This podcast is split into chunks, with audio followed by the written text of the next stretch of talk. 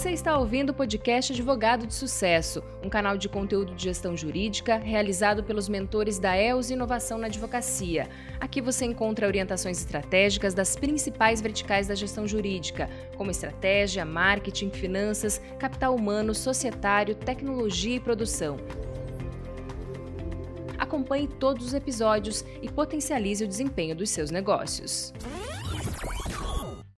Olá pessoal, bem-vindos novamente a mais um encontro nosso aqui da ELS, hoje para falarmos de finanças, um tema que vocês advogados gostam bastante, quase não fogem, e hoje aqui é a ideia é a gente ter um papo, é, enfim, sem papas na língua, falar de vários problemas, vários causos aí que já vimos, enfim, que acontecem dentro dos escritórios de advocacia, e não só escritório de advocacia, mas outros tipos de empresas também, que acabam né, servindo de referência, afinal, o departamento financeiro é departamento financeiro.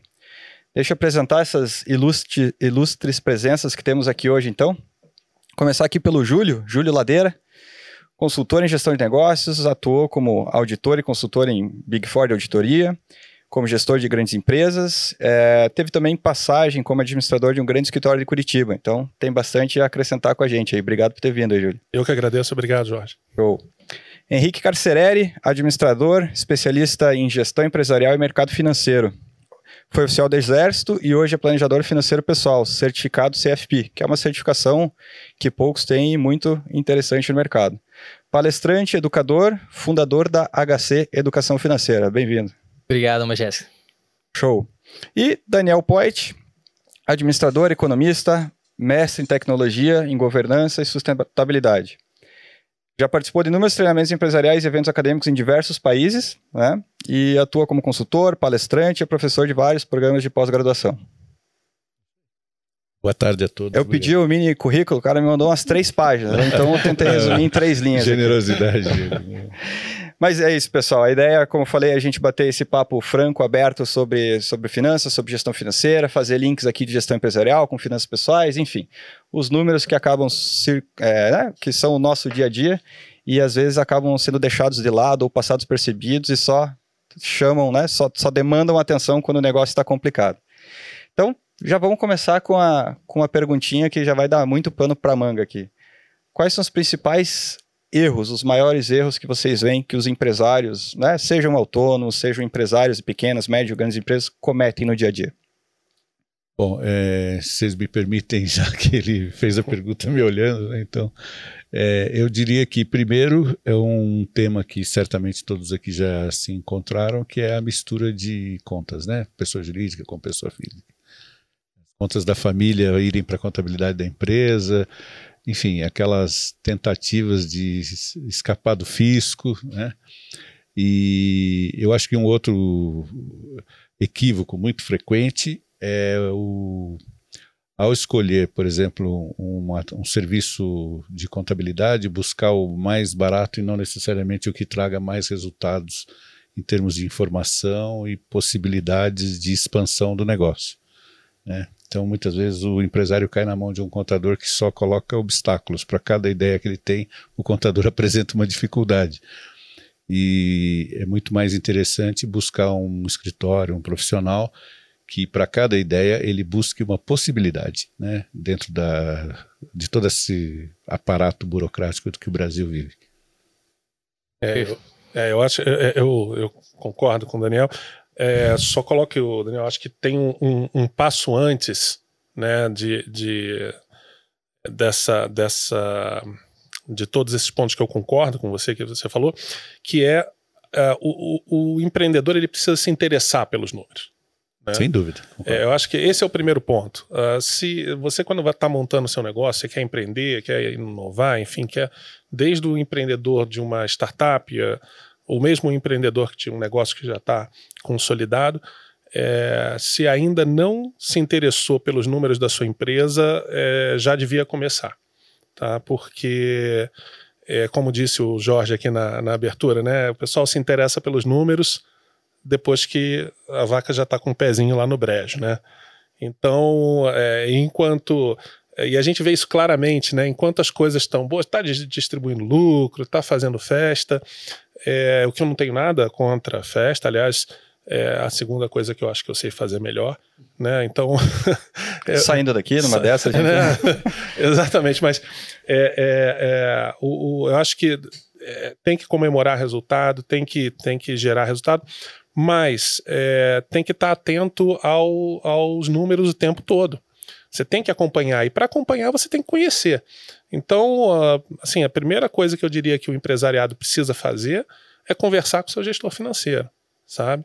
É conversar com o seu consultor, conversar com o seu gestor, buscar entender, aproveita quem tem dentro de casa ou quem tem um consultor, aproveita para aprender sobre os números, aprender sobre gestão financeira, porque você tocar um negócio sem olhar os números é navegar sem o norte, né? É você estar tá à deriva, né? O vento, enquanto o vento estiver bom, a coisa vai bem. Né? Então, eu acho que esse, esse é o meu. É, eu concordo, complementa bem mesmo é, a, é, a introdução que eu fiz aqui. Eu estou de pleno acordo com você, Júlio. É, e, e, a gente vê muito isso, né? Eu queria aproveitar. Vocês vão ver que eu vou sempre puxar um pouco do lado pessoal aqui, né? Que ah, é, as finanças pessoais, para mim, é o que eu vejo diariamente. E é engraçado é, desse interesse também. A gente acaba verificando que há muitos profissionais que olham para sua empresa e esquecem do, de casa, né? Então, empresas que estão 100% redondas, mas você vai ver em casa ela tá passando por alguns maus bocados ali. É, então acho que também sempre precisa ter esse interesse do que está acontecendo em casa, fazendo um planejamento financeiro familiar, que às vezes o familiar ele entra como um vilão na empresa, que é o que rouba a caixa, é o cara que quer extrair o máximo é. da empresa, ele chega com sangue no olho querendo saber qual que é o final do mês, para saber quanto que ele vai poder tirar e espreme tudo aquilo, né? E para trocar de carro, né? Para trocar de carro ou pagar a viagem que ele já fez, né? Que já está parcelada. Tá cartão, né?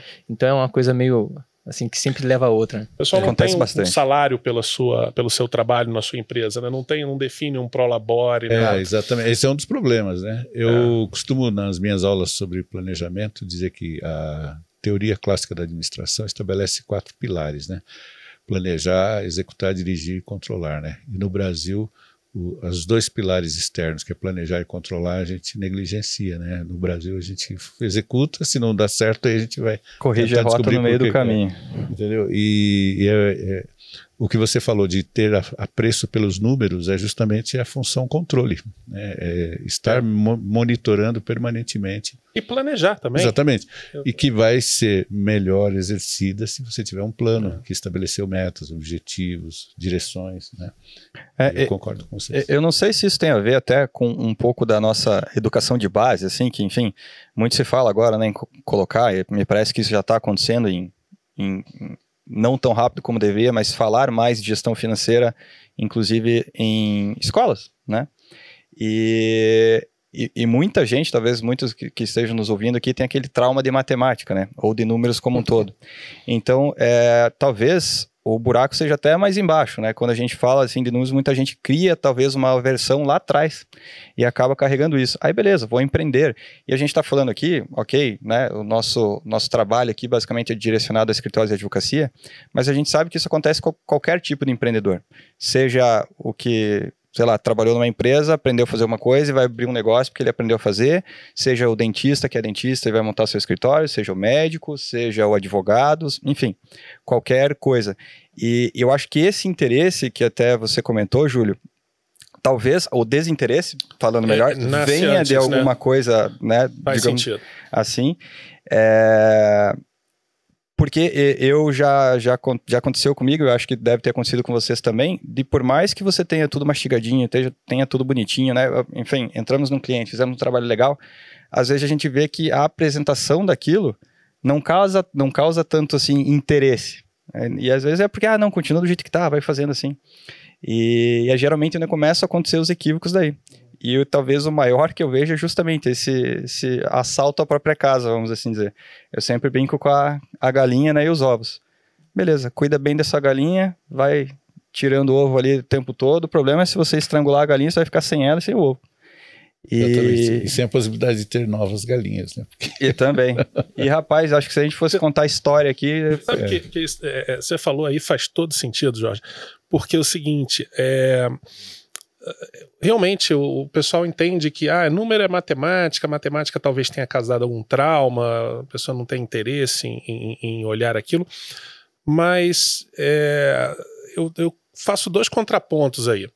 O primeiro é que você não precisa, como empreendedor, ser especialista em tudo. Né? Nem, nem consegue, nem deve. Ah, tá. né? Você tem que ter gente melhor do que você. Você com certeza é muito bom em alguma coisa, né? É, na operação ou comercialmente, né? É, e nem deve ser né, especialista em tudo. É, então você também não precisa ser especialista nas finanças da sua empresa, mas você precisa conhecer. É bem diferente uma coisa da outra. Né? Uh, pelo menos conhecer os principais indicadores e trocar muita ideia uh, uh, com o teu gestor financeiro. Isso sem dúvida nenhuma. Deveria, você deveria falar com o teu gestor financeiro com mais frequência do que qualquer outra coisa. Né? O comercial também, o da operação também, mas não negligenciar esse contato, essa interação com o financeiro. O segundo contraponto é porque o pessoal parece que olha um número muito para o passado, como o Daniel falou aqui antes da gente começar. É, é, eu acho que o número do futuro é muito mais interessante, desperta muito mais interesse do que o número do passado. Né? E aqui eu, eu peço a licença para fazer uma, um, uma comparação que outras pessoas já fizeram, mas eu uso aí muito comumente, que é a história do retrovisor e do para-brisa. Né? Exatamente. Né? Por que, que o retrovisor é bem menor que o para-brisa? Porque você tem que olhar para frente, pô. Olha 10 segundos no retrovisor e dirigindo, você bate. Uhum. Né? É, é... Então, acho que o pessoal associa muito número a olhar para trás e perder tempo, porque isso já passou. Eu até acho que é interessante esse ponto de vista, mas vamos começar a olhar para frente.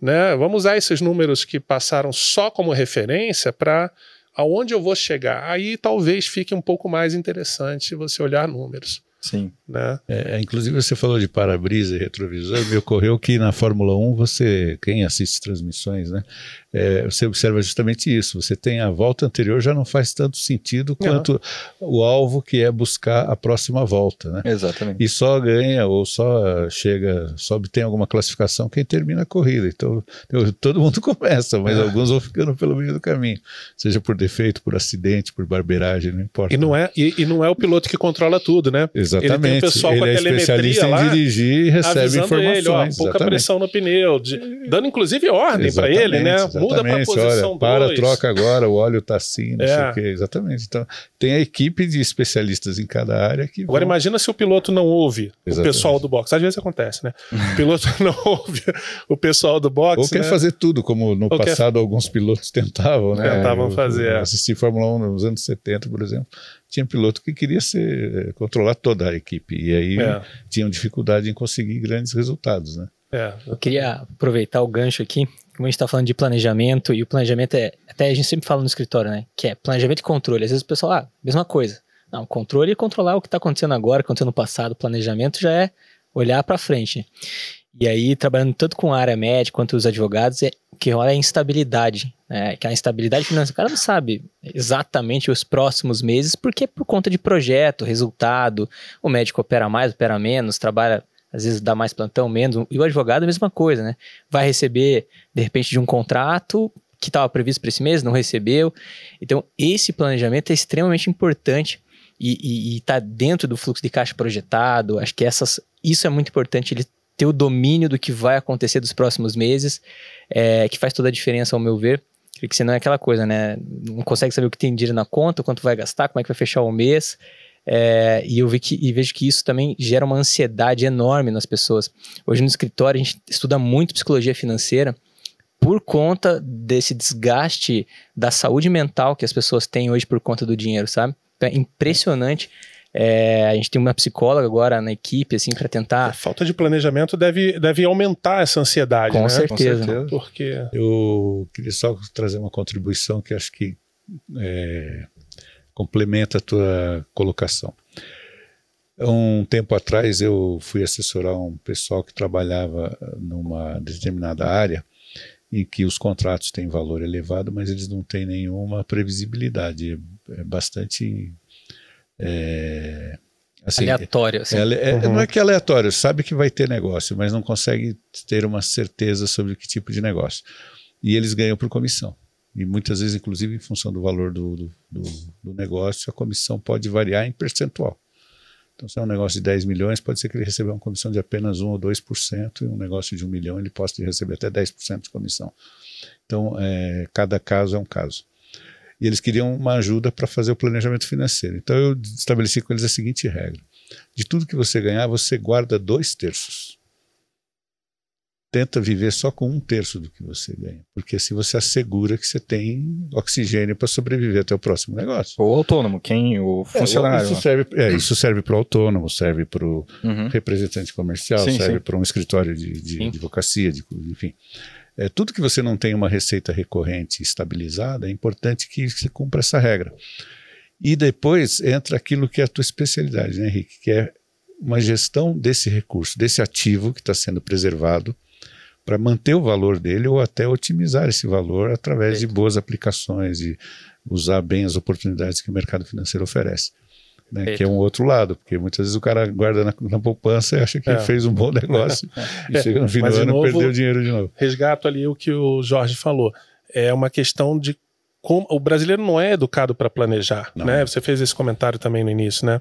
A gente não está por uma série de, de de contextos, né, que o Brasil sempre viveu. Era muito difícil planejar no Brasil, né, é, durante é, muitos é, anos. É cultural né? também, é cultural, na verdade. Né? Se você pega a, a análise DISC, né, que é uma ferramenta de, de análise uhum. comportamental e tudo mais, é, eles têm estatísticas globais, né. Então, é. se você pega, por exemplo, o pessoal oriental, o japonês, uhum. lá, enfim, é, as habilidades analíticas, enfim, toda essa uhum. questão de planejamento e tudo mais, é muito mais comum lá do que aqui. Aqui a gente tem muito mais o ímpeto realmente é, da execução. o ambiente de negócios lá, o ambiente econômico, exige, permite isso. E né? exige. Não, e exige o né? formato da educação também. O formato. Sim, aqui no Conselho de Economia, que eu comecei a atuar efetivamente lá em 2006, nós travamos uma luta constante pela, pelo ensino da matemática usando a gestão financeira como é, matéria de introdução.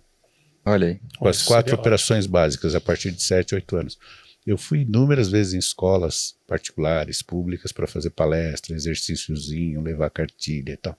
A gente, inclusive, tem um projeto que chama-se Entenda Economia, que é justamente com esse objetivo de é, estimular o ensino de matemática para as crianças. A gente tem, inclusive, já foi levado para o governador uma proposta de incluir na, na grade curricular a matemática é, que a gente chama de a gente chama de gestão financeira ou, ou finanças domésticas, né? uhum.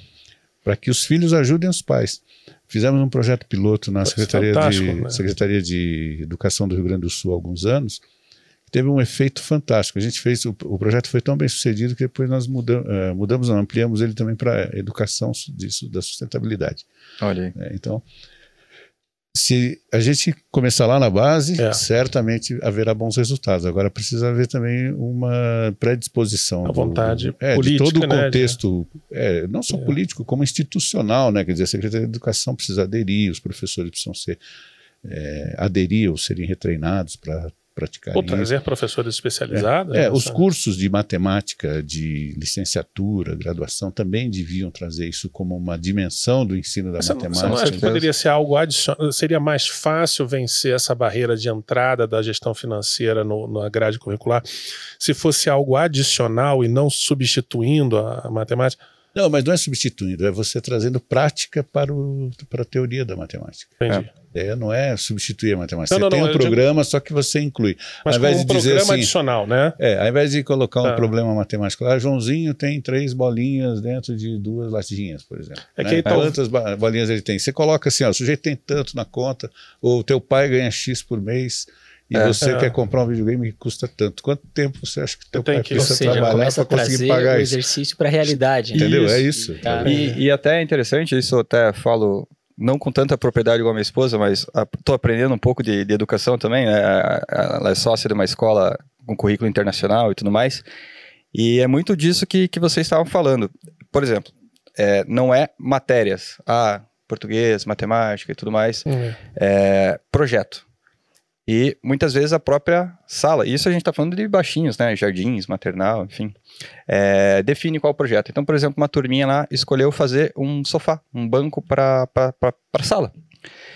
E, e, dentro do planejamento e da execução desse banco, entrava tudo isso. E desde a parte, ah, quanto que vai custar? Onde quanto é que a gente vai, custar, conseguir exatamente. a madeira? Daí entra as questões de medidas, não sei o quê. Então, é, é, é um jeito de mesclar as duas coisas. Né? É. Então você começa a, tratar a coisa de uma maneira mais lúdica e isso, né, enfim, na, na cabecinha de uma criança ele acaba fazendo muito mais é. sentido é. que aquela, aquela escola tradicional. Lá na frente ele não vai ter tanta dificuldade com o planejamento. É, você né? vai contemplar o conteúdo, mas dentro de uma realidade na que prática. ele está vivenciando. Então aquilo é. vai ficar mais. E que faz sentido para ele naquele Exatamente. momento. Então conecta tudo. Né? Mas voltando ao que a gente estava falando anteriormente, duas coisas que vocês falaram. Eu concordo plenamente que olhar pelo para-brisa é muito mais eficiente que pelo retrovisor, não há dúvida.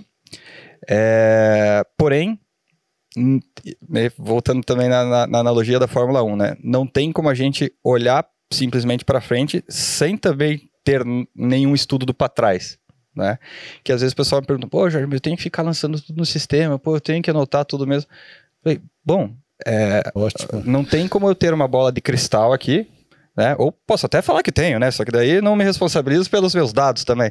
Mas, enfim, não tem como a gente é, simplesmente prever sem ter uma base de estudo do para trás. Mas eu vou só chutar.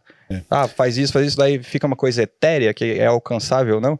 Então, assim, claro, o para frente é mais importante, sem dúvida alguma, mas é difícil construir ele de um de zero também sem a gente olhar para trás e analisar. É, toda atividade tem que ter a sua utopia, né? Eu costumo dizer. E a utopia que é você buscar um benchmarking que seja excelência naquilo que você quer ou está buscando fazer. Quando se trata de controle, eu gosto muito de usar o paradigma dos bancos, principalmente os bancos do Brasil, que são muito mais avançados tecnologicamente é, do que dos principais países. Então, eu costumo dizer para os alunos, como exemplo, quando a gente trata dessa questão, é o seguinte: se você for numa lotérica, se tiver conta na Caixa Econômica Federal, né? Você vai numa lotérica e faz um saque de 100 reais, aí você diz, ah, vou, não vou gastar 100 reais, vou colocar de volta na minha conta. E no mesmo caixa você deposita de novo. Se você puxar um, um extrato, vai aparecer lá um saque de 100 reais, um depósito de 100 reais, com um minuto de diferença, ou segundos, dependendo da, da precisão do controle que tem ali. Essa deve ser a sua utopia em termos de controle financeiro. Porque a gente falou aqui de misturar a conta da empresa com a conta de pessoa jurídica, acontece muito isso. Nosso jeito pega mil, depois ele devolve, aquilo não tem controle, ninguém anotou. A famosa é. conta gráfica. Ou análise fundamentalista é. aí, né? Que a conta gráfica vai registrar o, você entendeu? Então eu acho que essa utopia em termos de controle, é, usando aqui como uma metáfora, evidentemente, é, pode ser uma, um bom norte, assim, uma boa orientação em termos de é. como tratar da questão, né? É, eu, eu, eu, eu uso com muito cuidado a questão do, essa questão dos dados, porque a gente já não tem uma cultura aqui no Brasil de planejamento. Não tem uma cultura de controle. Se você for dizer para o cara que ele precisa ter dados para poder planejar, ele não planeja nunca. Ele, que ele precisa ter todos os dados. Uhum. Então, assim, eu, eu tenho dito para. Eu faço projetos de consultoria né, em gestão empresarial, gestão financeira, né, comercial, enfim, de modelos de negócio. E aí eu tenho dito o seguinte: olha, o que você já tem de dados, use.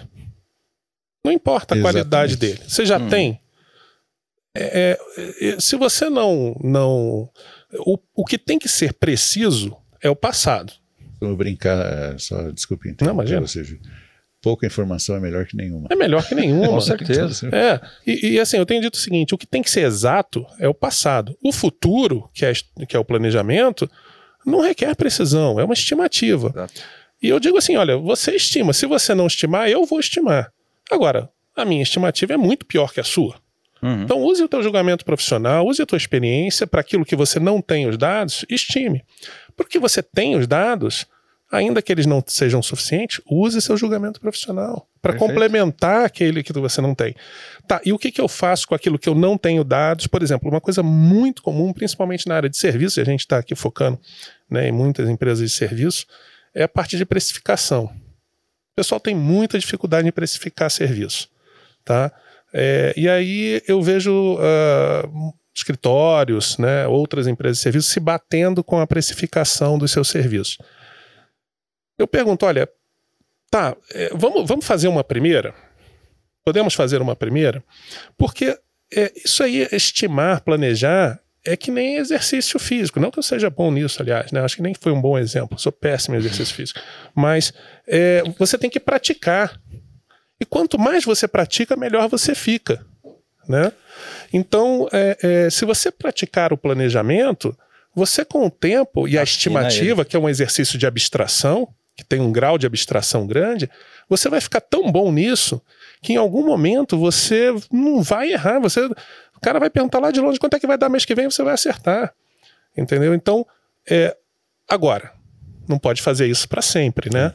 E desse o, o, particular da precificação, é, a pouca informação, ainda que seja pouca, sobre os seus custos básicos, ah, vai ser fundamental para você o, definir a linha de quanto sheet, você está ganhando ou perdendo. O time sheet tem uma resistência enorme o pessoal usar time demais, sheet. Demais, demais. Né? Por quê? Porque o pessoal não entende que time sheet é usado para você precificar. Você quer precificar sem time sheet? Você pode, mas vai ser uma estimativa. estimativa. Então, aquilo que você não tem os dados, estime, com base no seu melhor julgamento profissional. Exatamente. Mas para o ano que vem, construa processos que vão gerar os dados que você vai precisar. Perfeito. Então, por exemplo, ah, eu esse ano eu vou fazer minha precificação sem o custo de pessoal, vou vai ser no olho mesmo aqui, mas para o ano que vem você já começa a implantar seu timesheet para você ter um dado melhor. Entendeu? Exatamente. Então, eu, eu, uma vez entrevistei um, um rapaz, Eric, o nome dele, um rapaz fantástico, analista de dados. E eu perguntei para ele o seguinte: onde é que nascem os dados? Já que a gente fala muito em data driven, né? E, uhum. e ele falou assim: olha, eu não sei se é a resposta certa, mas eu acho que nasce nos processos. Falei, né? Falei, pô, a resposta perfeita, né? Mas será que ele chutou? Deixa eu perguntar. Eric, por que, que você acha que nasce no processo? Ele falou: bom, só pode ser nos processos, nas pessoas e no sistema. Nas pessoas não é, porque você. É, se você. As pessoas só estão lá para executar as atividades, né? Os sistemas estão lá para dar eficiência à atividade. O que vai gerar o dado mesmo é o processo. Se o processo for bom, o dado é bom. Se o processo for ruim, ou o dado não existe, ou, ou ele é ruim. Falei, pô, esse cara está contratado. Boa. Entendeu? Então, para aquilo que você não tem os dados, seguindo o conselho do Eric aí, aliás, Eric, parabéns pela resposta, acho que eu nunca te disse isso. é, Tarda, mas não falha. é. Mas é, para aquilo que você não tem, construa processos que vão construir esses dados para que no ano que vem você possa ter um planejamento melhor, mais preciso. Né? Esse, é, esse é o conselho que eu dou aí para quem tem. Mas não deixe de planejar porque você não tem o dado. Estime. Para ter, ainda que você erre tudo, você já sabe por qual caminho não ir. Não adianta engavetar também, né? É. Planeja e acompanha. Daí, ah, não, né? é. Não, aí vem o controle, né? Que o Daniel Sim. falou muito bem ali, né? E o outro ponto que, que até acho que o, o, Henrique tinha comentado, que é da questão do planejamento, principalmente quando a gente fala de receitas voláteis, né? Seja no âmbito empresarial, seja no âmbito da pessoa física novamente. É, muito comum no escritório de advocacia, dependendo da, do tipo de atuação, evidentemente, você ter receitas recorrentes. Mas muito comum em outros tipos de escritório de advocacia também você ter é, receitas extremamente variáveis, né, que podem entrar ou não naquele período que você está estimando, ou enfim, é, pode ser na totalidade ou não, enfim, acabam sendo bem voláteis mesmo. Muito embora elas possam ser enxergadas com certa antecedência, ela sempre é uma incógnita ali até do, do processo ser né, positivo ou negativo. É, como é que vocês veem essa contingência, assim, né? Porque, igual até você estava comentando da, da questão do, do, do, salário, né? A remuneração do sócio ali. Ok. É, eu estou fazendo uma contingência, pensando na pior hipótese, assim dizer, ah, se eu, o, o, médico lá, se eu não operar X vezes no mês, ok, eu vou me contentar com isso, que é mais ou menos o mínimo que eu consigo fazer. E como é que, como é que vocês tratam isso, assim, né? essa questão do, do, da contingência até associando a questão da distribuição de lucros nisso? Bom, vamos lá. Acho que esse é um assunto muito bacana porque acho que, de novo, a palavra planejamento é o que traz tranquilidade e saúde até mental para muitos deles que trabalham com essas sazonalidades é, de receita. Então a gente consegue realmente prever um pouco do futuro, estimar os gastos e, e entender que aquilo ali é o suficiente, que vai sobrar ou não, e se não sobrar, já tomar as atitudes corretas, sendo pegar recursos de terceiros, ou recurso próprio, né? De repente, de alguma aplicação. Ou desinvestir, né? É, então assim. Né? Exatamente, ou né, pegar algum patrimônio ali, mas isso acho que é um dos pontos que mais traz tranquilidade e faz com que o cara é, vá bem trabalhar, é, acho que o planejamento de estudo, né? E eu queria também, depois, se a gente pudesse discutir a eu queria colocar a palavra Open Banking aqui, depois, Majeski, né, se me permite. Pode ser agora, inclusive. É, acho que é um... A gente estava falando de, de, de, dados, né, e controle, e respondendo ainda a primeira pergunta, que é um dos erros né, dos empresários, que o controle, tanto o planejamento, mas o controle que é a imersão de dados, você colocar os dados, seja contratar um, alguém para fazer isso, ou você mesmo colocar em um sistema, no aplicativo, gera um desgaste físico enorme. Ah, pegar extrato do banco, é, lançar, categorizar, enxergar tudo isso. E hoje a gente vira, vive uma mística assim, né, do Open Banking, dos sistemas conseguirem apoiar o empresário, ou até mesmo eu que trabalho com pessoa física ali, né, é, aplicativos que consigam facilitar isso. Então, queria também colocar em pauta isso para ver se, como é que vocês estão sentindo essa evolução dos sistemas, o próprio banco, o que, que ele entre... está entregando para facilitar a cabeça do, do, empresário, né? Poxa, eu consigo extrair os dados mais fácil, é, aplicativos que estão me, apoiando. Não tem muito preconceito com o Open Bank, não tem? Medo é. de... Eu, eu, particularmente, ainda não, não, não aderi, por receio de ficarem me ligando oferecendo empréstimo. Mesma coisa. Entendeu? É, eu também não aderi. Porque é um saco, né? Porque acho que antes de ficar com medo, eles já me amedrontaram. Tanto oferecer é, é. facilidades, eu não aderi ainda ao Open Bank. Eu tenho trabalhado. Na verdade, minha experiência é muito positiva com cooperativa. primeira conta que eu abri com cooperativa, achei que foi. É, foi muito bem sucedido em várias questões que eu nem esperava. Então eu estou mantendo e tenho sido entusiasta do modelo, né? Então eu tenho uma conta, por exemplo, na cooperativa do, do CREA, do Conselho Regional de Engenharia, que é assim, é toda a despesa que eu tenho numa conta num banco comercial lá se transforma em cotas da, que no final do, do exercício rendem lá um, um valor né, que é distribuído, que são os, os ganhos né, do exercício. E só esse fato já me fez é, gostar bastante do modelo. E as taxas, as tarifas, são inferi bem inferiores. Né? Então, é, agora eu acho que bastante. eu vou aderir, tá? Eu acho que eu vou aderir, porque eu também não aderi no, de início a, a, a certas facilidades é, tecnológicas, como você abrir seus dados para aplicativos, etc. E hoje não estou nem aí. É, outro, é, esse, esses programas de restituição de imposto, como Nota Paraná, Nota Curitibana, no início eu ficava um pouco assim, né, receoso, pô, qual é a finalidade, né? Desse, desse negócio. Mas também aderi Aí depois. Teve um ano que eu comprei o carro e perdi o crédito.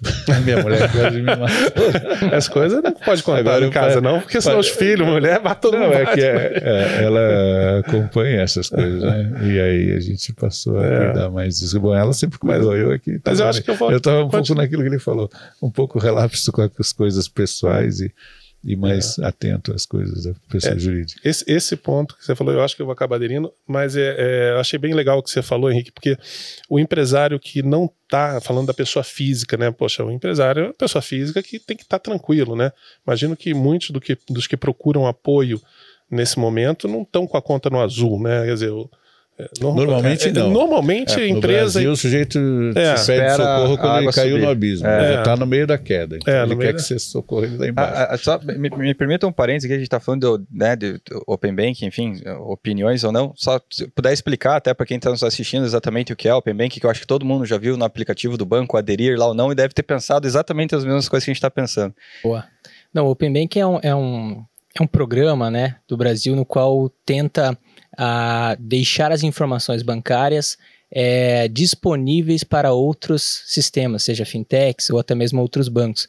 Então, facilitando com que os dados gerados ali dentro da conta possam ser migrados de uma forma mais fácil. Então, por exemplo, você pega lá um aplicativo é, Conta Azul, por exemplo, ele vai conseguir é, captar os dados, seja de investimento, seja da tua conta corrente, e extrair para dentro do sistema automático. Né? Então, isso facilita a vida de um gestor financeiro. É, mas embora os teus dados ficam mais é, disponíveis, né? Então uhum. esse é, é, o medo do, da, das pessoas, mas o principal objetivo do Open Banking é facilitar uma informação que na verdade é sua mas muitas vezes o banco dificulta. Então. É, mas é, é importante dizer para as pessoas que não é uma quebra de sigilo bancário, né? Não, Ela fica disponível dentro do sistema financeiro, né? Isso. É, não, não, não Esse... é que qualquer um pode chegar e ver sua conta. Exato, né? exato. É, no Brasil nós temos muitas crendices, né? E uma delas é de que nós não, não podemos deixar os nossos dados muito abertos porque o governo ou a Receita acaba se servindo deles. Então acho que um pouco da desconfiança vem daí. Até você fez a colocação sobre o Open Bank, acabei falando sobre o banco de cooperativa, mas na, eu tenho uma conta num, num outro banco, tenho na verdade três contas, né? Uma no Banco do Brasil, uma no Itaú, outra na cooperativa. E a do Itaú, por exemplo, eles estão sempre oferecendo esses serviços adicionais e eu desvio, né? Estou sempre saindo fora. E a do Banco do Brasil, a mesma coisa. Então. É, é. Num, num, primeiro momento, quando, quando, eu, né, quando isso virou assunto assim, eu entendi mais como uma oportunidade comercial entre bancos, até para você pleitear é, o mesmo serviço, assim dizer, por melhores custos, né, com, com melhores tarifas. É, e essa mão na roda dos sistemas hoje, isso é que inclusive passam por um processo de homologação, né? É. Nunca participei de um, mas pelo que eu sei é bem chatinho, metódico ali, né? É, e é um baita exemplo que auxilia aquelas atividades operacionais do dia a dia. Do dia a dia né, do financeiro. É. E nisso a gente tem né, ferramentas empresariais, tem ferramentas para pessoa física, né? Mas eu acho que não há muita clareza bastante. da própria equipe de atendimento, não, não, não há não. muita clareza sobre qual é a utilidade, é, quais são as, os benefícios quais que tem regras, naquele né? utilitário. As então, regras, é, exatamente, as regras e tal. É, eu percebo isso porque, às vezes, coisas bem básicas que você pergunta para um gestor de contas e tal, um gerente de contas no banco, eles têm dificuldade em responder. Muita dificuldade. Isso é uma coisa que nem estava em pauta aqui, mas é, é, acho que é um assunto bastante importante, que são esses produtos, é, serviços e ou atendimento bancário. É, porque eu vejo isso muito comum. É, é, é, bastante comum os escritórios de advocacia terem conta ou na Caixa ou no Banco do Brasil por é, conveniência, por né? conveniência de recebimentos, pagamento de guia, enfim, algumas coisas que, que acabam né, ocorrendo nesses bancos. É, e, infelizmente, o atendimento desses bancos acaba perdendo em relação aos bancos privados. Não, não, é, não é segredo para nenhum, para ninguém. Mas mais do que isso, eu vejo, é, às vezes eu quase caio para trás de, de, me deparar com tarifas exorbitantes que os escritórios estão pagando ali, de, com boleto, TED, Pix, enfim, e eles nem têm conhecimento do que seria um custo normal, razoável. vamos assim dizer, disso, razoável em qualquer outro banco. Ou até se ele for lá e cutucar o gerente ou a gerente dele para fazer uma redução disso, e como dá para enxugar nisso. E além né, do, de ter soluções dentro do próprio banco, as próprias fintechs, que hoje cada esquina você tropeça em uma. É, joga no Google, aparece uma infinidade. Várias trazem soluções para recebimento, soluções para pagamento, soluções para conciliação.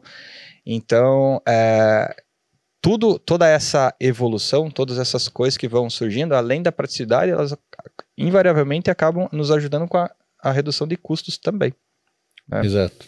Eu, eu, eu, eu, queria resgatar aqui, Jorge, um, um ponto que você começou a puxar aí, que eu acho que é super importante, que é da receita recorrente, né? Uh, uh, e da receita variável, né? É, o, o, e falando de planejamento também, uhum. né? É, hoje o sonho de todo mundo é aumentar a sua receita recorrente.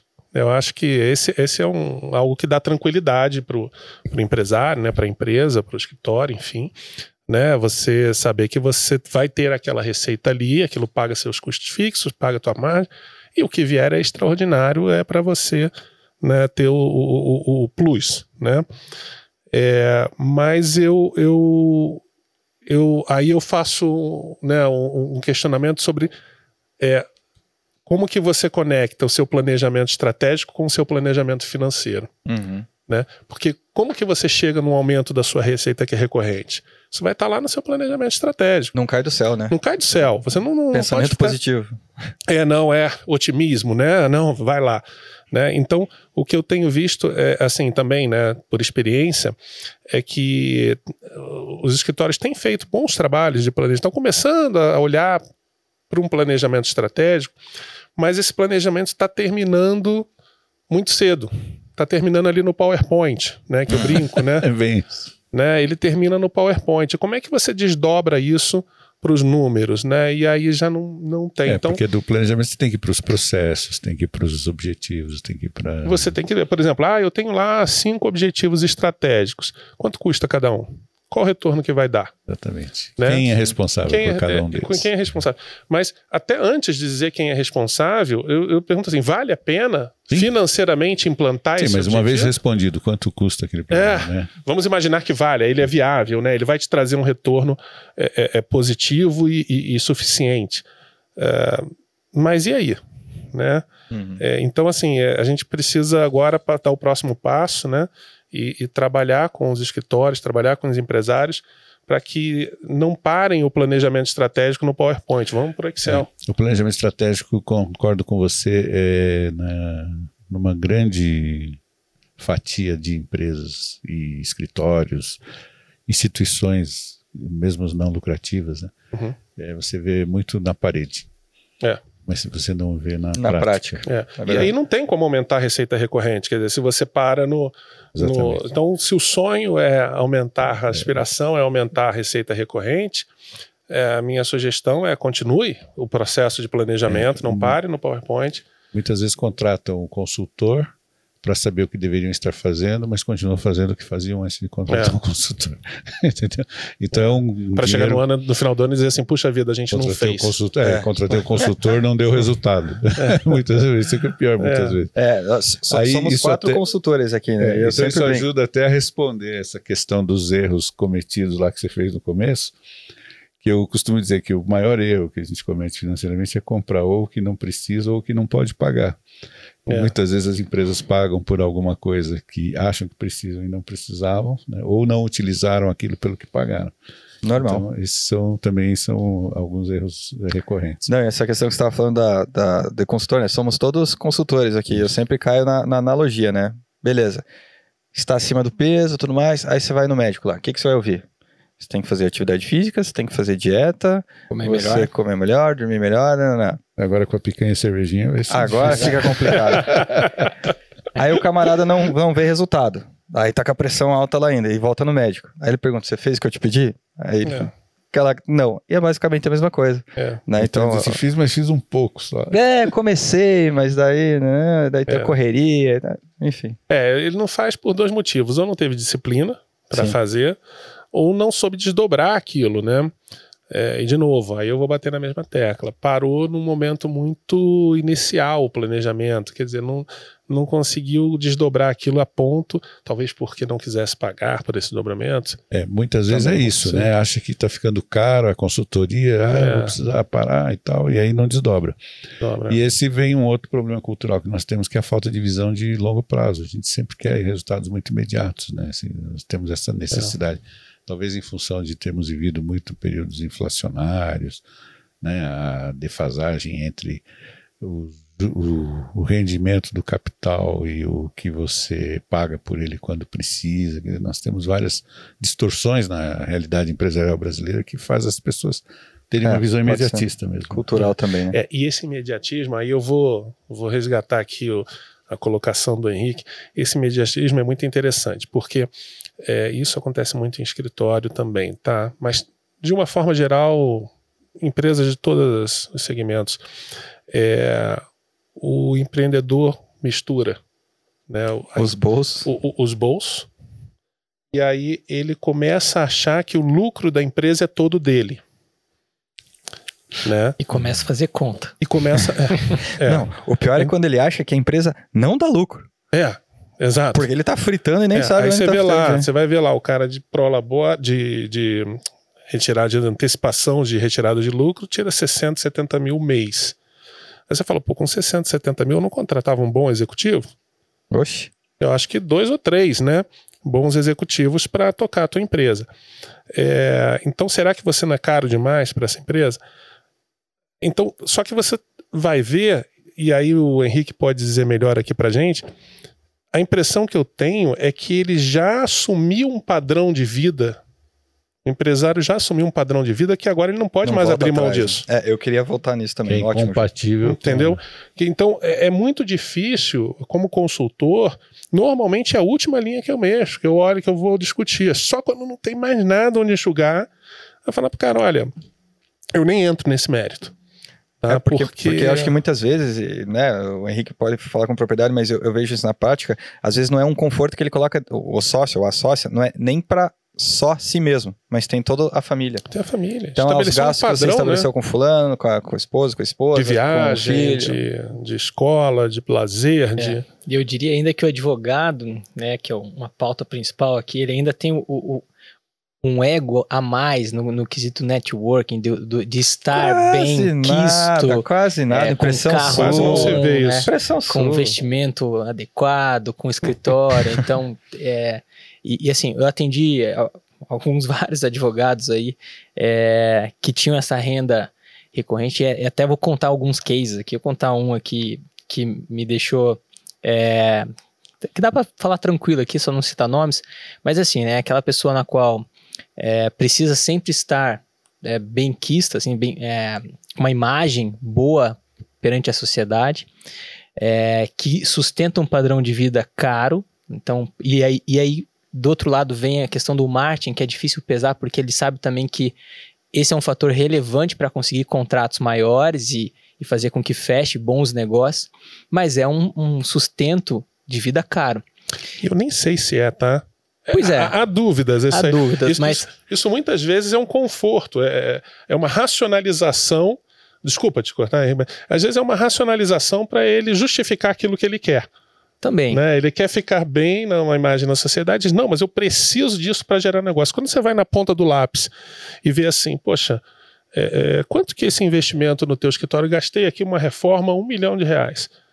Quanto que isso se reverteu em receita, né, em mobilização do, falando de contabilidade, grau de mobilização do patrimônio líquido, né, e retorno sobre ativos. Quer dizer, quanto que isso reverteu em, em, em EBITDA? Não, é difícil. É, é, difícil. é mais para justificar uma, Concordo. Um, um prazer Mas pessoal. Eu, é, acredito que alguns advogados, né? Mas tem... você queria, estava contando uma história. É, aí, não, eu posso contar, eu vou contar essa história assim que é, é, é justamente. Jorge falou porque podia conversar. É um claro, sustento, não, fazer é, é papo de boteco. É, um sustento de, dessas despesas que realmente vão a quem ele o que ele recebe não, não dá conta de tudo aquilo, ele sabe disso, mas é necessário para novos contratos. Então é uma bola de neve. E é engraçado que a gente fazia o fluxo de caixa e ele falava, cara, não dá. Não fecha a conta. Não dá, não fecha. Ele falou, não, mas não tem. E aí voltava e fazia.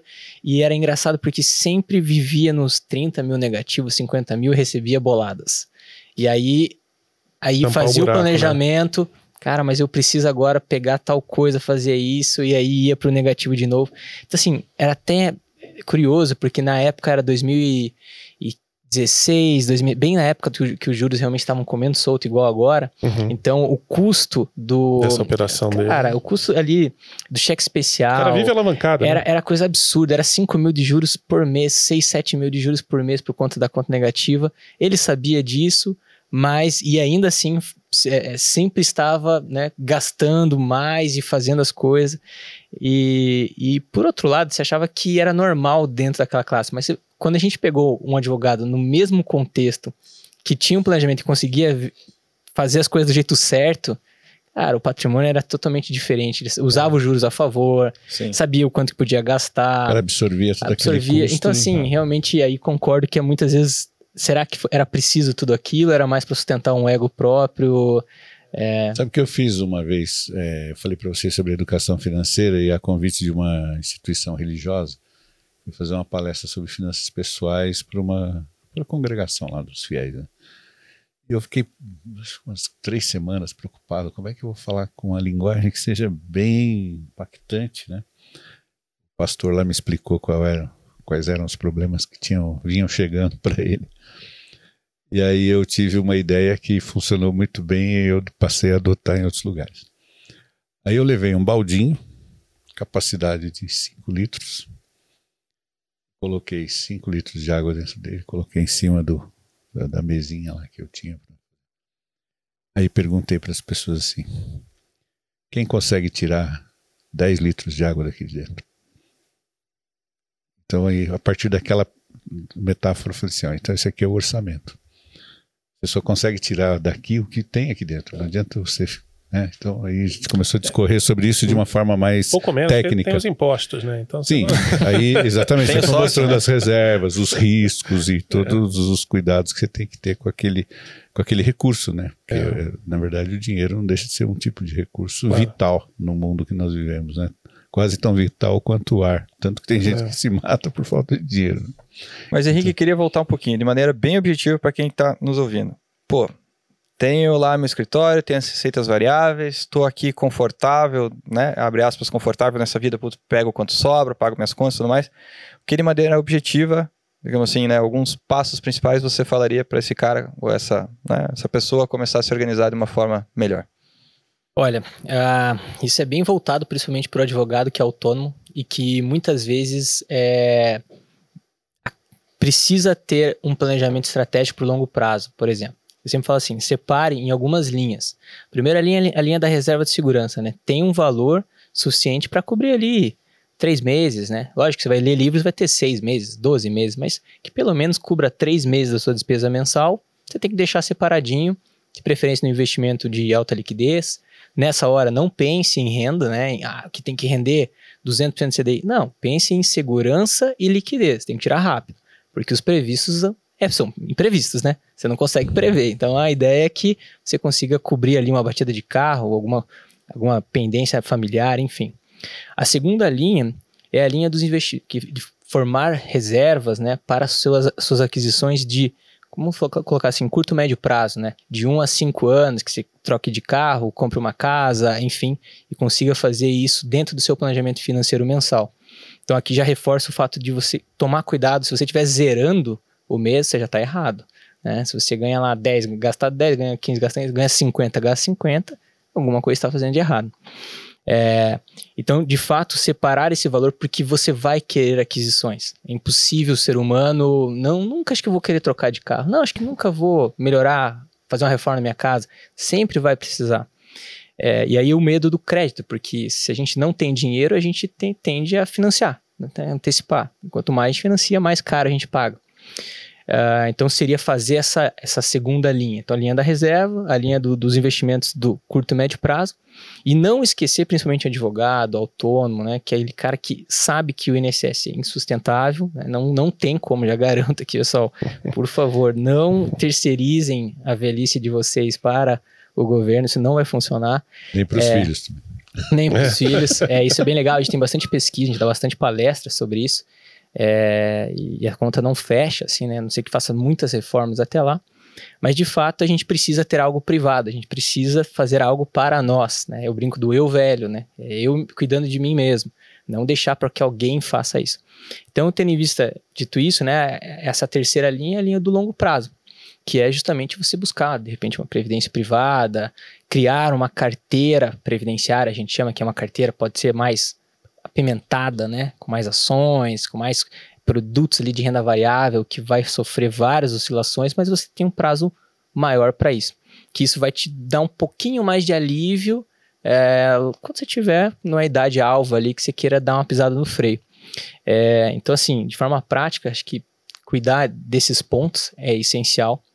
É, a base, a gente fala muito da base da pirâmide, que é planejamento e controle, é justamente tentar colocar isso no aplicativo, numa planilha. Hoje a tecnologia vem ajudando a gente bastante, né, a ter as coisas mais fáceis. Então você não precisa ir no banco tirar um extrato. Porra, abre o celular, né, é, registra ali, de, gasta 20, 30 minutos. É, e eu brinco, poxa, você precisa tirar. Você gasta 30 dias é, suando para fazer dinheiro, mas você não gasta 30 minutos cuidando desse dinheiro suado. Então você precisa pegar 30 minutos do seu dia do mês e fazer ali o que aconteceu no mês, o que vai acontecer no próximo, que é a base, né? Controle do que está acontecendo hoje, o que aconteceu né, durante Passado. esse mês, que nem agora, né? Hoje é dia 31. Então, as reuniões que eu fiz hoje de manhã, de tarde, foi fechamento de mês, ó. Médico, você ganhou isso, fechou isso os próximos meses. Então, todos os clientes, eles sabem o que vai acontecer em novembro e dezembro. É, já sabem o que mais, a gente consegue prever, que a gente uhum. começou. Quanto uhum. mais a gente pratica, tal da academia, eles já sabem o que vai acontecer. Então, isso já tem a meta do investimento, tanto do investimento do médio prazo, investimento do longo prazo. Já, já sabe quanto ele vai poder gastar no presente quanto, de Natal. Tá? Quanto vai gastar. É, então, ele leva uma vida, leva uma vida mais leve. Então, acho que a dica, assim, é, é muito isso. Cuidar da base, que isso é, é o beabá, é, é lavar a louça. Ali, tipo, eu brinco assim, cara, é ruim lavar a louça, né? É, ninguém gosta. Mas bota uma musiquinha, toma um vinhozinho de repente, né? Vai, tenta desfrutar. A mesma coisa o planejamento financeiro, tenta deixar um pouquinho mais gostoso, porque é necessário, não tem como fazer, é deixar mesmo. de fazer. Então, acho que esse é, é, o ponto. E acho que a terceira e última dica aqui, que acho que é o topo ali, é, cara, cuidado com ciladas financeiras, né? Acho que assim, cilada financeira é o que a gente mais vê hoje, porque hoje existem mais pessoas buscando o nosso é, a, a compra, o fracasso, aquela coisa do ganho é, excessivo, assim, ah, ganhe. Os exemplos aí de. Ah, vamos, vamos lá. A gente está acostumado com pirâmides financeiras, a gente está com falsas promessas. E eu acho que as né? redes sociais são muito boas é. nisso, né? É. em fomentar isso. E aí, pô, o cara sempre vê aquela pessoa que dá super bem, que tá super bem no Instagram, e, pô, não é bem assim, né? Então, acho que aí o planejamento, por isso que eu falo, ele é, o planejamento, acho que é, um, é o remédio da saúde mental, assim, sabe? Quando você vê que aquela pessoa está muito ansiosa, principalmente financeiramente, você faz um. Cara, calma, vai dar tudo certo. Né? Henrique, deixa eu te perguntar agora, uma, pedir uma opinião profissional para ele. é, para essas pessoas que têm renda que são. É, que oscilam muito, né? Que, é, por exemplo, num mês pode ganhar um e no outro mês ganhar cem, então vive aquela gangorra é, que tenha esses cuidados, mas tenha como uma das alternativas fazer investimento em bens que gerem uma renda estável, tipo comprar imóvel, é, imóvel para alugar ou fundo imobiliário. Qual é a tua recomendação nesse sentido? Você acha que essa é uma, uma boa decisão? Não é? Está deixando de aproveitar outras oportunidades do mercado? Como é que funciona? Na sua visão de, de financista? De... Não, eu acho que assim, ó, é, pegando pelo lado de renda passiva, renda recorrente mensal, acho que sim, os imóveis e tanto quanto o fundo imobiliário, ele cumpre bem essa missão.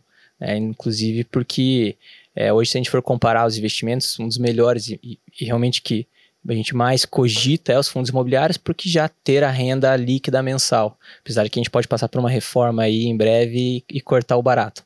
Mas é, vai, tem, tem N, N dependes aí no meio, né? Porque o fundo imobiliário, às vezes, pode sofrer uma volatilidade que a pessoa não tem estômago para isso, porque é uma cota que varia de acordo com o mercado, então as pessoas às vezes não, não estão preparadas para olhar lá, às vezes aplica 100 mil reais, no outro dia está 98, gera um desespero, perdi 2 mil reais, como assim? Saca tudo.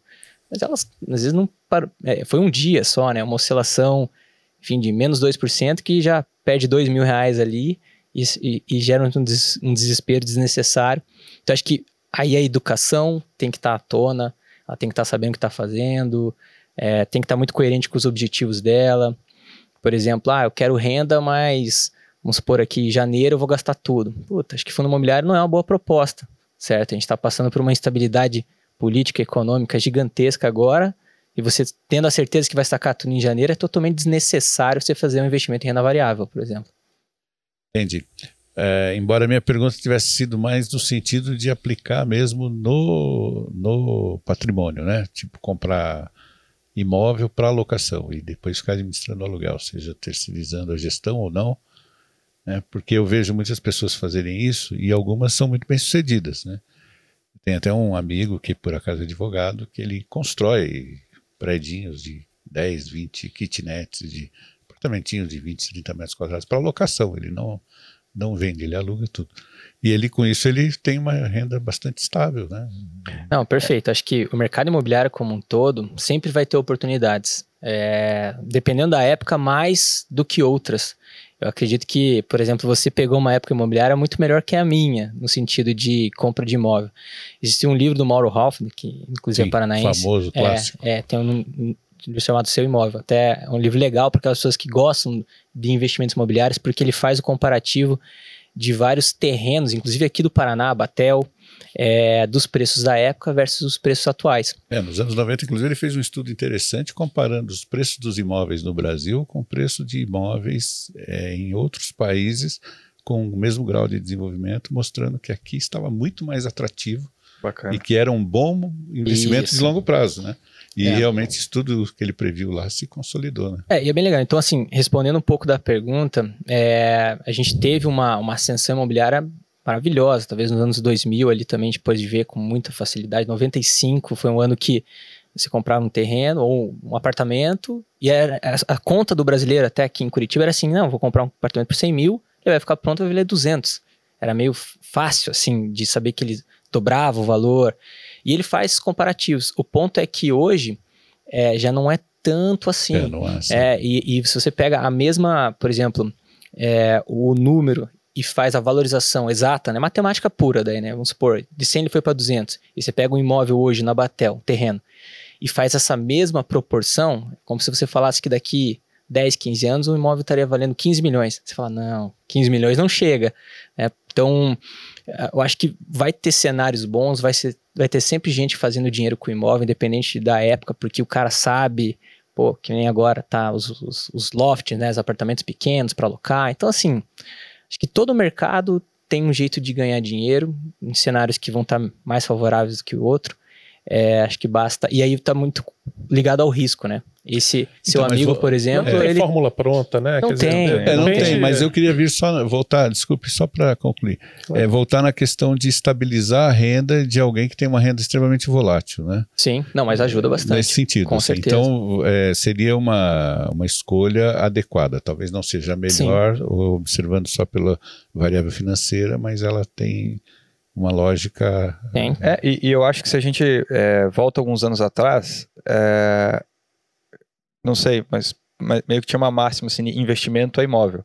Talvez Sim. porque os produtos financeiros, além de não ser tão variados, eles também não eram tão acessíveis. É, nos anos Hoje 50, a gente tem um né, mundo de prateleira é, nisso, né? A história da finança no Brasil é assim, né? Até os anos 60, investimento no Brasil era guardar dinheiro embaixo do colchão ou comprar imóvel. Sim. Né? Não existia nem o, o, assim uma prática contínua de guardar, de trocar dinheiro por moeda estrangeira. Sim. É, isso era uma coisa que fazia só quem viajava, mesmo quem fazia negócios internacionais. Com a, a, uma das coisas boas, né, uma das muitas coisas boas que os militares deixaram no Brasil foi a modernização do sistema financeiro, né, que até é obra do, do avô do nosso atual presidente do Banco Central, né, o Roberto Campos, lá nos anos 60, foi que foi o maestro de toda a modernização do sistema financeiro do Brasil, criando o Banco Central, é, modernizando o BNDES, que então era só um banco para financiar é, projetos públicos, passou a ser um banco para fomentar o desenvolvimento, financiando a iniciativa privada, uhum. né, e criou a Bolsa de Valores. Ah. Então, todos esses, todas essas é, novidades para o mercado brasileiro são muito recentes. Né? Sim. Enquanto nos Estados Unidos existia Bolsa de Valores na metade do século XIX, a nossa foi na, no terceiro quarto do século XX que surgiu. Então, nós estamos amadurecendo muito nessas Verdade. questões. É, eu, e... o, pelo que eu entendi, então, o, Henrique, ou seja, se for tentar resumir, é controle o, o, que você tá, o que você fez, né? controle o seu passado, né? tenha controle do que você está fazendo, ou seja, gasta aqueles 30 minutinhos né, para registrar onde que você está gastando seu dinheiro. Planeje o que, que você vai fazer mês que vem. Né, Os 30 você... minutinhos são o é. retrovisor dos 30 dias. É, exatamente. Boa. Planeje o que você vai fazer, onde você vai colocar o seu dinheiro lá no, no futuro, né? Planeje seu futuro. E, e planeje também pense antecipadamente o que, que você vai fazer com o que sobrar, né? Exato. Eu acho que e, e, esse, esse recado vale para o mundo, para a pessoa jurídica também. Também, lógico. Né? Quer dizer, sim, tenha controle do que aconteceu, mas mais importante que isso, plan, faça o planejamento financeiro, vejam como que vai, o que, que vai acontecer, né? Tem, né? É, é todo mundo sabe que o o futuro você constrói, né? Você, se você faz um planejamento, ele tem uma chance muito grande de ser do jeito que você quer né? É, então, ou pelo menos muito maior. Mas também é importante decidir, e aí vale na pessoa física, vale na pessoa jurídica, decidir o que, que você vai fazer com o que sobrar. Né? E, e aí eu, eu sempre recomendo que se crie, comece a pensar em uma política de distribuição de lucros e dividendos. Por quê? A tendência, resgatando o que a gente falou lá no início, é você achar que aquilo tudo é teu e raspar. Acho, né? Só que se você não planeja o que você vai fazer com os lucros e dividendos, Pode ser que ano que vem seja um ano ruim. E você já gastou. E eu não falo aqui só de reserva, não. Eu eu eu estava conversando outro dia com um empresário e eu estava explicando um pouco sobre essa política, né? E estava falando para ele o seguinte: olha, se você pretende investir, não, eu vou investir para crescer, eu quero crescer 40%, 50% ano que vem. Você já tem que saber de onde vai sair o dinheiro para investimento. Você vai tirar ele dos lucros acumulados, você vai tirar ele de parte dos lucros, parte do banco, você vai fazer aporte de capital na empresa? Né? Então você precisa já começar a pensar de onde você vai tirar. Se você está pensando em fazer investimento para crescimento, a sua política para aquele ano ou para aqueles anos precisa ser de menor distribuição. Pautada com foco no, no crescimento. Claro. Então não adianta você distribuir 70%, 75% e achar que vai ter dinheiro para investir com o capital do, do, do, da própria empresa. Sim. Né? Então você tem que distribuir 25%. Né? Agora, não. Empresas que já estão dominando um mercado, ou que por qualquer motivo estão sem nenhum plano de expansão ali tão agressivo que vai precisar de tanto recurso. Poxa, você pode distribuir 50%, 60%, 70%. Eu já vi empresa distribuir 110%. Aí as pessoas perguntam assim, poxa, mas como é que distribuiu 110% do resultado? pegou 100% do resultado do ano e 10% de lucros acumulados. É, mas tem que cuidar com isso, que muita gente às vezes distribui 110%, só que antes de distribuir o lucro, simplesmente. Porque vamos lá, né? Para distribuir lucro, você tem que ter lucro. Ter lucro, né? É. Só é. que às vezes pega os 110% que na verdade comeu o lucro todo ali e é. consumiu caixa aí, né? Por é, conta, né? acontece. Ah, não, não, não. Antecipar não. Antecipar eu já não. vi isso. O sujeito teve um resultado de 100 mil, eu falei, pô, ganhei 100 mil, foi lá e deu entrada num carro de 200 e contraiu uma dívida de mais 100. Então, é. achando que o ano que vem ele vai ganhar. É. Acontece nas então, melhores mas, famílias. Mas é, é importante ter essa, essa relação muito clara entre o que, que você pretende fazer de investimento e, o, e quanto de lucro você vai distribuir. Porque você pode. Lucros acumulados, não existe essa linha, não existe à toa. Uhum. Né? Ela, ela não tem que estar tá vazia, ela tem que estar tá cheia.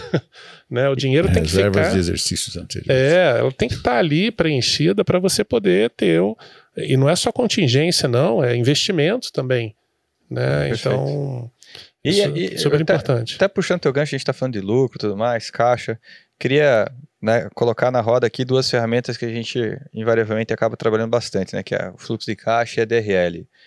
É, para quem não tem nada, ou para quem está começando, né, como é, que, como é que chega nisso? Como é que vai evoluindo? Enfim, como é que começa a montar a coisa? Como é que faz acontecer?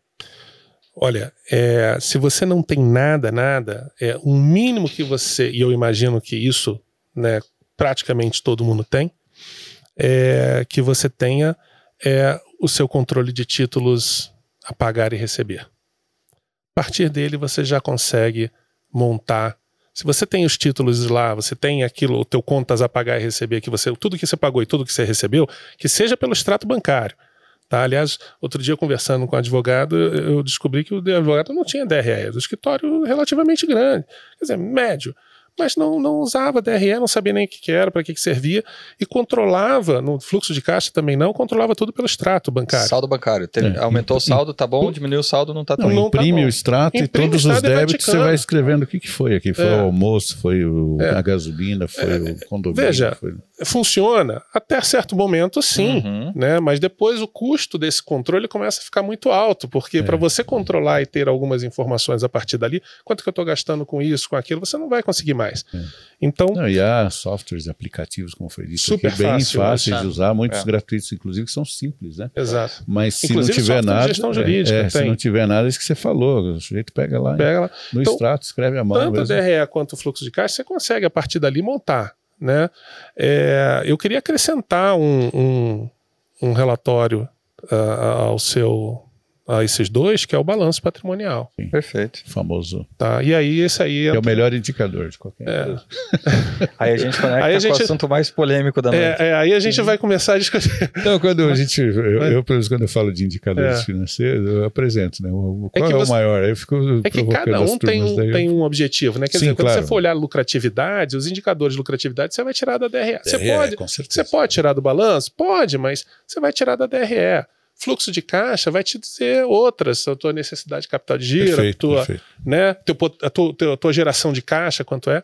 E o balanço vai te mostrar a tua rentabilidade, né, vai te dar outros indicadores. Então são diferentes luzes, né? Perfeito. Mas se você não tem nada, que é o cenário que você montou aí, que você propôs. Começa a fazer conta no papel de começa, pão, mas é, começa. Mas começa. Começa. começa. E não precisa, Daniel, né? Porque é o que você falou, hoje em dia. É, é, tá muito mais acessível. Tem né? planilha, tem, é, tem software. Os próprios softwares de gestão jurídica hoje em dia, uns mais, outros menos. E, e, e até interessante você falar do, do começa, né? Nem que seja no extrato ali e tal, porque quando a gente pega por definição o fluxo de caixa, né? Basicamente é método de captura e registro de valores que provoca alteração do saldo. Perfeito. Então é uhum. basicamente entrada e saída do teu banco. Né? E, e fazendo isso, né, você já começa a ter o fluxo de caixa realizado, que é o que aconteceu para trás, que serve né, de estudo, né, consegue começar a fazer uma projeção, o que, que vai acontecer e vai trabalhando. E a gente começa a juntar todas as pecinhas que a gente está conversando aqui hoje. Né? É. A gente pega, às vezes, algum desafio para falar um pouco de, de, fluxo de caixa, que você tem que fazer um business plan para um negócio que não existe. O sujeito tem uma ideia, tem uma perspectiva. Acabei de montar ideia. um desses. Base zero. Né? É, base zero. zero em todos os então... sentidos. Você não tem nem concorrente para fazer um benchmark. Uhum. Entendeu? E a gente consegue fazer, né, por uma questão e de. E vale para quem está começando. Sim, exatamente. Né? Mas eu digo assim, para nós profissionais da área de consultoria que estamos acostumados, uhum. a gente uhum. acaba conseguindo fazer, né? A gente Sim. cria alguns critérios, explica por que, que fez e por que, que chegou Premissas, né? É, é. Exatamente. E então é assim, é, como ele falou sobre os exercícios, você não vai começar. Foi naquele teu médico que mandou fazer exercício, mudar a alimentação, você não vai começar correndo 10 quilômetros, mas se você conseguir andar 2 quilômetros Começa. três vezes Começa. por semana, é um começo, né? É isso aí. Talvez daqui a um ano você esteja disputando a São Silvestre, com chance de classificar, né? é. entendeu? Mas é tem que começar e ir evoluindo dentro daquela prática. Agora eu queria puxar um assunto polêmico aqui, mas no bom sentido, que a gente até estava discutindo um pouquinho nos bastidores antes de começar aqui. É, falamos, né, DRE, balanço patrimonial e tudo mais, e isso se conecta muito à contabilidade. É, o que eu me deparo, acredito que vocês também, é que muitas vezes o profissional contrata o escritório de contabilidade e beleza, contratei eles, eles que resolvam tudo que é do, do interesse deles. Mas não sabem o, o que de fato a contabilidade faz, o que ela deveria fazer, é, nem se está fazendo certo, logicamente. Uhum. Né? É, o que a gente, é, felizmente ou infelizmente, vê no mercado, felizmente porque eu falo que pode ser uma baita oportunidade, é de contabilidades que acabam sendo despachantes do fisco, né, de, de, de é, contribuições obrigatórias, né, de declarações obrigatórias e tudo mais, fazer folha, né, emitir a guia do imposto e tudo mais. Um outro ato societário. Exatamente. Né? E falta um pouco daquele consultivo, vamos assim dizer, do preventivo, né? Até porque de, de a, toda a contabilidade ela nasce baseada nas movimentações financeiras, né, que a gente estava falando até então. E com base nela você consegue extrair resultados e fazer planejamentos também, né? O que vocês, na, na, na pele de vocês, né, no dia a dia, nas, nas diferentes áreas de trabalho, que tem visto em relação a isso, assim? É como eu, no começo da, da nossa conversa aqui, eu falei sobre essa dificuldade que é, muitas empresas enfrentam ao contratar uma contabilidade apenas pelo preço, né?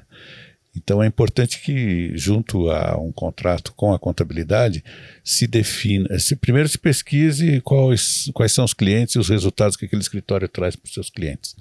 Depois definir um escopo.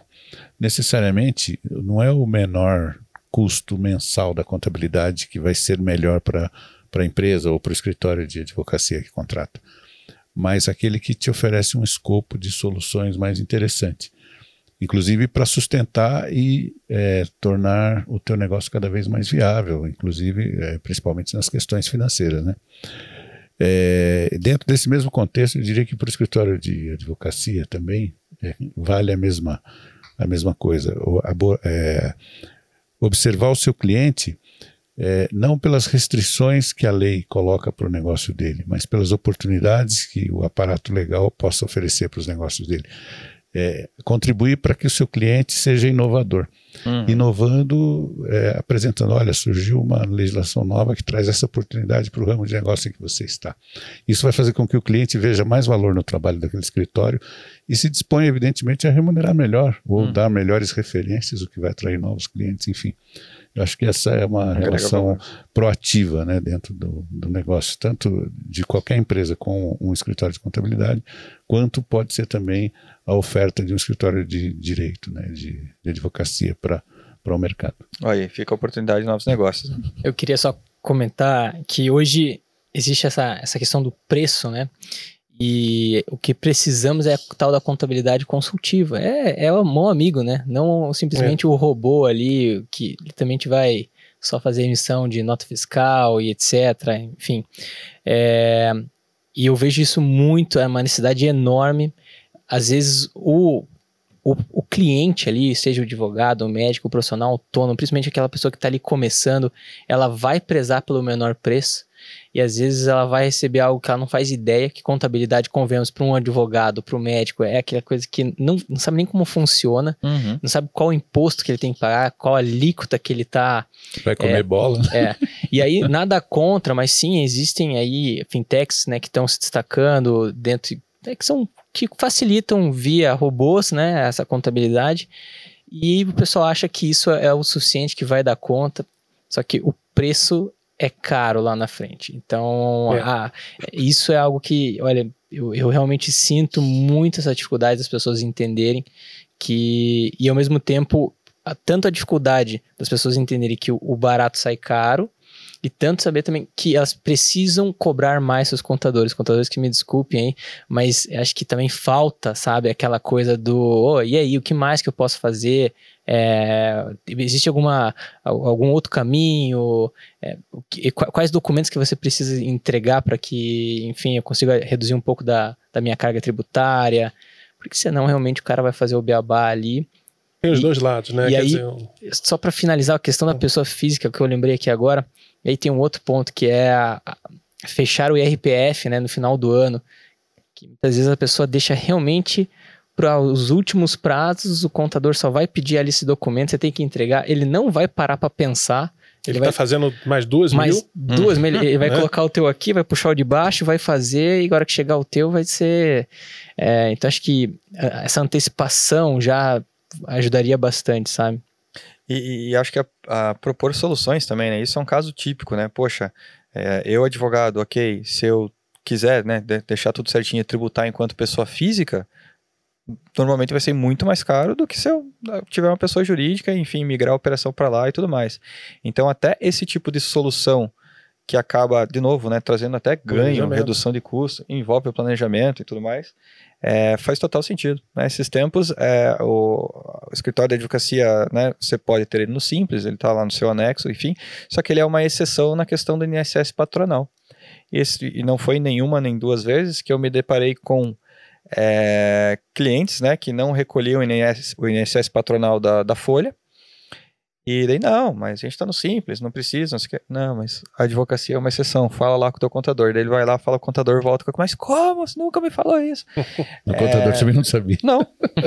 Poxa. É bem é, enfim, não são todos, a gente não pode, né, evidentemente, Sim, generalizar. Não tá generalizando. Mas, mas veja é, o tamanho do risco Sim né, que, que, que ele coloca. De, de, de toda a sua é folha, das... desde que o escritório existe, está tá, tá recolhendo errado. E o INSS é um dos passivos mais agressivos que é. existe, né, em termos de, de, de efeitos né, da, da... E, e, e, não né, tendo a ver com o escritório de advocacia agora, mas esses dias uma outra cliente minha, que ela trabalha, enfim, no, no ramo de aço e tudo mais, estava é, me contando que o contador comeu bola com umas coisas lá, teve um, um prejuízo de uma bagatela de 200 mil reais com ICMS. E aí? E aí?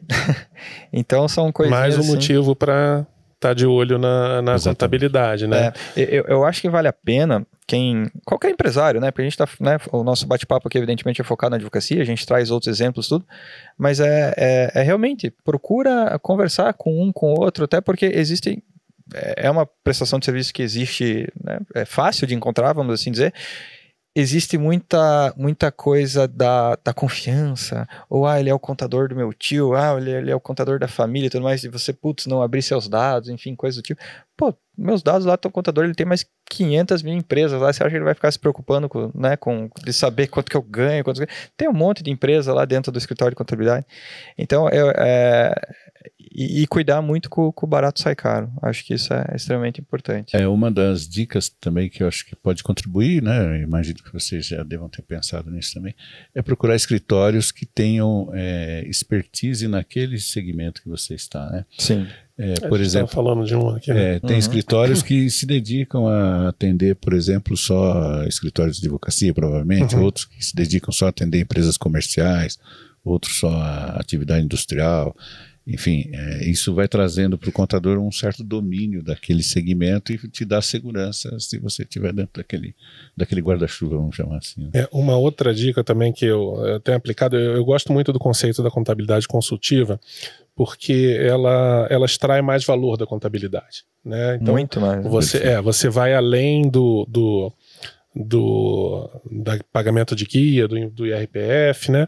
E começa a extrair mais valor. Eu brinco que eu, eu gosto de botar o bode na sala, que aí a gente se mobiliza para tirar, né? É, quando você começa a criar indicadores baseado no seu balanço, baseado nas suas demonstrações contábeis, você começa a criar necessidade. Então, o, o, o, você, clientes que eu, que eu fiz consultoria e faço consultoria, eu sempre é, implanto, né, sempre sugiro, recomendo, olha, vamos começar a olhar esse, esse, esse indicador. Como é que eu monto esse indicador? Ah, você vai precisar da, das suas demonstrações contábeis. Ah, então eu vou pedir para o contador. Aí descobre que nunca recebeu um balancete, nunca Sim, recebeu uma nossa, DRE. Como acontece? Né? E aí você começa a movimentar o, a empresa é, para que ela comece a olhar aquilo não por causa da contabilidade em si, mas porque ela entendeu a importância do indicador. Sim. Né? Então, só que ela só vai ter aquele indicador se o contador fizer o trabalho que precisa ser feito. Exato. Né? Então, nesse conceito de contabilidade consultiva, eu acho que esse tem sido um caminho que tem se mostrado bastante efetivo. Né? Com certeza. O pessoal tem, tem respondido Tem uma baita bem. oportunidade de negócios aí, né? Sim, sem dúvida nenhuma. Sem dúvida uhum. nenhuma. Pessoal, o papo tá muito bom. É, se deixasse, a gente ia ficar contando causos aí, né? A gente fala, conta bastante milagre, né? Mas não pode falar nunca o santo. Não, né? não. Até porque o santo te processa. Então, caso, né? exatamente. é, mas é, é, o negócio é justamente trazer essas coisas que acontecem. Acontece com todos, né? Não é demérito, acho que faz parte do, do aprendizado. Mas também é um ponto muito forte aprender, né? E justamente atrás da informação, como a gente está fazendo aqui, para justamente é, não cair nos equívocos que outras pessoas já cometeram. Aquela máxima de aprender com, com o erro dos outros também, né? É o símbolo máximo da inteligência, né? Aprender com o erro dos outros. Pois é. Pessoal, é, então, considerações finais, deixar a, as palavras aí. Gostaria que encerrasse com uma dica para o advogado, para o advogado que está nos assistindo aí, seja pequeno, médio, grande, tá. independente da, da área de atuação, de onde está no Brasil, enfim. Primeiro, minha mãe vai ficar muito orgulhosa de saber que eu fui capaz de dar uma dica para advogado, né? Geralmente os advogados aqui não conseguem. É, código de socorro, né? Então, é, primeiro te agradecer, Jorge, e dar os parabéns a Elcio por essa iniciativa. Acho que é uma, uma iniciativa inovadora você oferecer para os seus clientes conhecimento, né? Trazer gente tão brilhante como o Henrique e o Júlio aqui para uh, brilhantar o nosso, o nosso papo. É, agradecer o convite, né? Muito honroso estar aqui. Já é a segunda vez que eu participo aqui e eu acho que é uma distinção né, para a gente como profissional. E para os clientes do escritório, é, advogados, eu diria que aquela dica do Henrique de seguir as linhas, né? O que, que eu preciso para manter o meu custo, né? manter minhas despesas, é, quanto eu devo investir para o meu médio prazo, né? para meus para as minhas indulgências, vamos chamar assim, e quanto eu preciso para manter uma, uma vida, né, considerando que nós estamos numa numa fase em que a humanidade deve chegar facilmente aos 90, 100 anos aí nos próximos nessa geração que está usufruindo desse tempo. Então saber que nesse tempo todo vai ser necessário ter recursos e cuidado do longo prazo através de um bom plano de um bom colchão financeiro. Acho que essa é uma boa dica para todos os profissionais, seja de qualquer nível. Perfeito. Né? E do ponto de vista dos escritórios, tratar o escritório como empresa. Né? Provavelmente um escritório de. Aliás, provavelmente não, seguramente todo escritório de advocacia tem um CNPJ. E no certificado do CNPJ diz lá pessoa jurídica. Então é outra pessoa. Não misture com a pessoa física, que é um CPF. São pessoas diferentes. Tem que ter vida financeira própria gestão financeira própria. Essa é, é a dica que eu daria. Show de bola.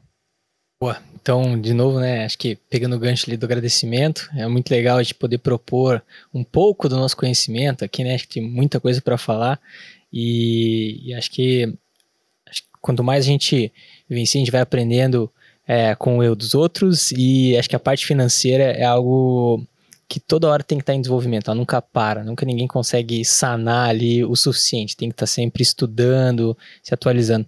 E a dica que eu dou realmente é cuide da sua pessoa física, acho que é o que eu mais vejo assim. É, hoje eu tenho trabalhado muito com psicologia financeira, a questão da saúde mental.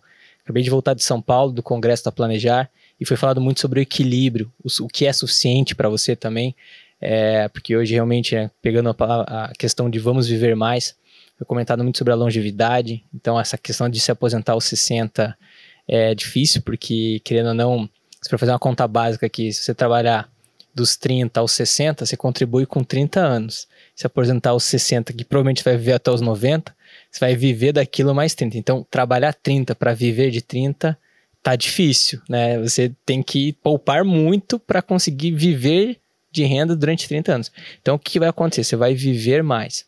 Então, cuidar da sua saúde é extremamente importante. Cuidar do seu bolso, planejar. Acho que, é, de novo, o planejamento traz uma saúde mental melhor. Você dorme melhor. Você fala, ah, tá bom, acho que as coisas estão indo bem. Ou se não estão, já estou me antecipando, não deixo, é, enfim, ver o buraco na hora que já está na minha frente. É, e obrigado pela, pelo convite aí, Magés. Foi muito bom o nosso bate-papo. Maravilha. Bom, eu é, também, a primeira vez que eu participo aqui, eu queria agradecer o Jorge, o Daniel, o Henrique. É, foi um prazer realmente é, é, falar sobre o que a gente gosta de falar e de fazer, né? Acho que compartilhar isso então com, com mais pessoas é melhor ainda. É, e a minha dica é, é, acho que eu queria dividir em duas aqui, né? A gente falou bastante de planejamento aí, né? Então, uh, planeje, mas não, não, não deixe seu planejamento só no PowerPoint. Coloque seu planejamento em números para você poder ter uma, uma ideia mais realista, mais né, tangível de aonde você quer chegar e aonde você consegue chegar em determinado momento, né? É, eu acho que isso é, é essencial, né, para você é, também ter uma tranquilidade de saber o caminho que você vai percorrer, né? Então não ficar muito suscetível a a, a solavancos da estrada, né? Uh, e, e, se dedique um pouco mais ao, aos números, procure, né? O, o, se você tiver alguma dificuldade, procure o seu gestor financeiro, procure seu contador, né, demonstre interesse, procure um consultor, né, agora trazendo aqui para gente, né, fazendo a brasa para nossa sardinha, mas procure é, é para que você possa ir aprendendo aos poucos também, não precisa ser tudo de uma vez, mas aprendendo e conforme você for aprendendo sobre os números, eu tenho certeza que você vai se interessar por eles, porque eles são o retrato do que acontece na, naquilo que você mais gosta de fazer, que é a sua empresa, trabalhar na sua empresa, né? Então, é, não brigue quando o seu consultor, o seu gestor financeiro, o seu contador disser para você ir para um caminho que você não, não gostaria de ir, mas que é o melhor para você. Né? É, então, é, procure ouvi-los, né? Uh, e, e, sempre de olho, como eu disse aqui, né? mais no para-brisa do que no retrovisor. Show de bola. É, às vezes as recomendações elas parecem ser duras, né? É. Doídas, vamos assim dizer, mas é, bem, às né? vezes precisa tomar um remédio amargo, né? Mas é, por, é por bem, é exatamente isso. E, senhores, agradeço, eu que tenho que agradecer aqui a disponibilidade, o tempo, a vocês virem aqui. Esse, acho que deu uma hora e meia, mais ou menos, aí, foi de um conteúdo, nossa, sensacional. É, tem muito a agregar para quem está assistindo. E também vou me colocar o, uma dica aqui, né? É, Daniel, Henrique, Júlio. Eu acho que todos nós invariavelmente falamos sobre isso. Então, a, a grande dica seria comece. É, é, comece, é, comece sozinho. Hoje existe muito conteúdo de fácil acesso na internet, existe muito livro, existem profissionais como este que vos falam aqui que podem proporcionar esse auxílio também. É, eu acho que esse primeiro passo é fundamental. E depois, como você bem disse, ele começa a ficar gostoso. Você olha ali e tudo mais, você está preparado, eventualmente, ou melhor preparado, né, para momentos mais difíceis, você está melhor preparado para momentos bons também, e co começa a ficar gostoso essa interpretação, esse planejamento, ver a coisa acontecendo. É, talvez no começo pareça, ai meu Deus, é muito difícil organizar. Não é. Né? E quanto mais se pratica, melhor fica. Então a coisa fica fluida e, e com certeza fica, fica gostoso de olhar para esse material depois. Perfeito, obrigado. Certo, pessoal. Certo. Muito obrigado pela companhia de vocês. Até a próxima.